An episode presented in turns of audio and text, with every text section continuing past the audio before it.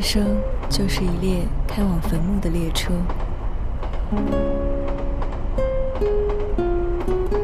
路途上会有很多站，很难有人可以自始至终陪你走完。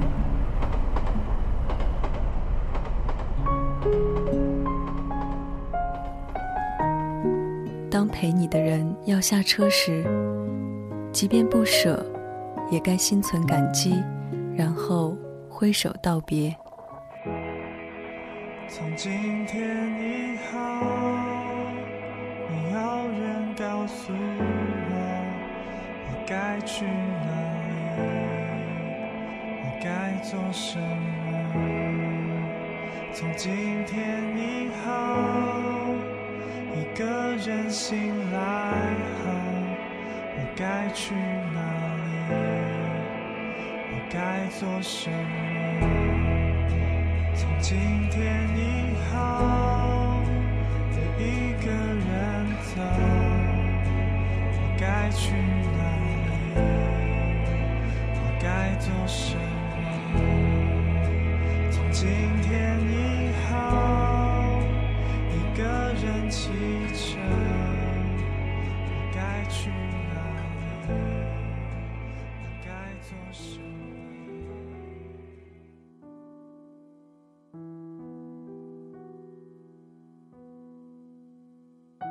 大家好，这里是片刻，欢迎收听停了很久的情感列车，我是偶尔会消失的文琪。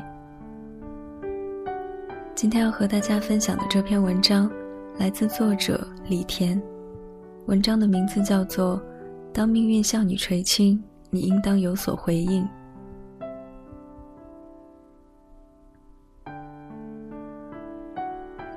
跟朋友聊天时。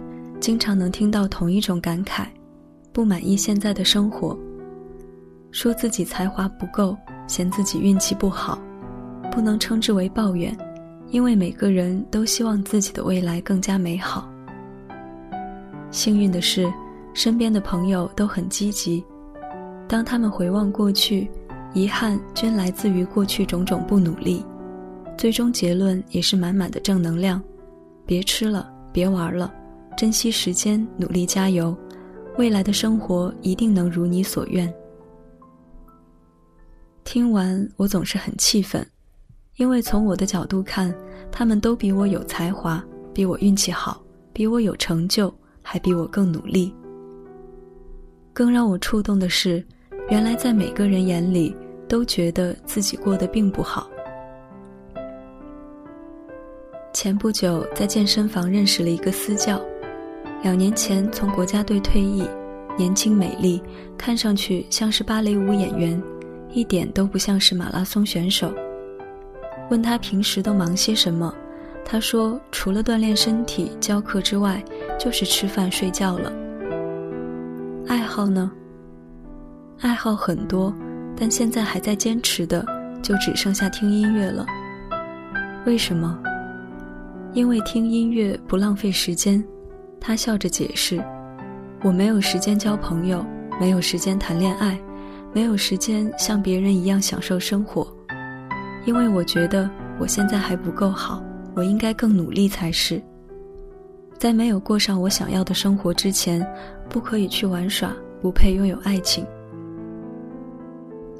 这让我有些震惊，因为我也曾经这样想。朋友叫我一起玩乐队。我在准备考试，朋友叫我一起去看演出，我在写小说；朋友叫我一起去旅游，我在写剧本；朋友说：“我觉得你挺好，咱俩在一起吧。”我说：“等我毕业，等我写完这本书，等我找到好工作，等我先买个房，再买个车，等我……还没等我成为更好的自己，那些垂青我的人和事。”早已远去，消失在人海。后来我在反思，为什么在那些命运垂青我的时刻，我没有坦然接受，我没有玩乐队、看演出、去旅行、谈恋爱呢？我也曾心动，也曾忐忑徘徊，可是最终都被一个理由打败了。现在我只要努力，就一定有更好的未来。更好的未来里，有更好的演出、更好的旅行、更好的姑娘、更好的命运的垂青吗？我可以负责的告诉你，没有。我现在依然在写小说，依然在写剧本，依然在忙工作。我拒绝了本该拥有的享乐，也并没有因此过得更好。每每想起过去，错失良机，总是追悔不已。